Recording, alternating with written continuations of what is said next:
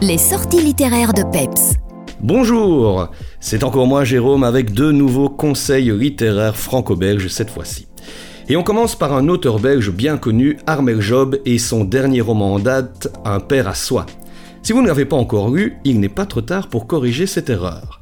Car il est ici question d'un roman captivant qui enchaîne les rebondissements.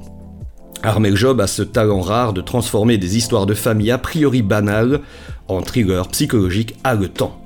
Au-delà de l'intrigue bien ficelée, même si j'ai trouvé la fin un peu longuette, j'aime tout particulièrement le style singulier de cet auteur.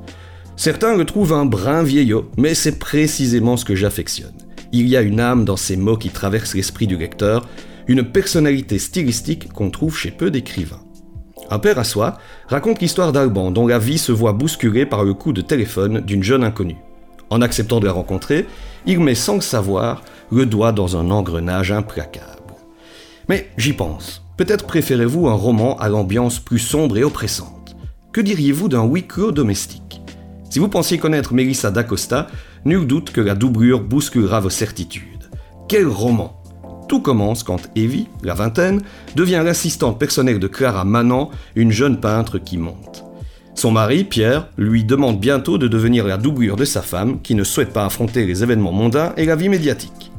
J'ai littéralement été happé par ce roman et plus particulièrement par le couple Manan, dont la toxicité atteint des sommets. Un roman qui a attisé ma curiosité pour certains artistes, à l'instar de Goya, et qui m'a littéralement donné envie de découvrir le petit village de Saint-Paul-de-Vence.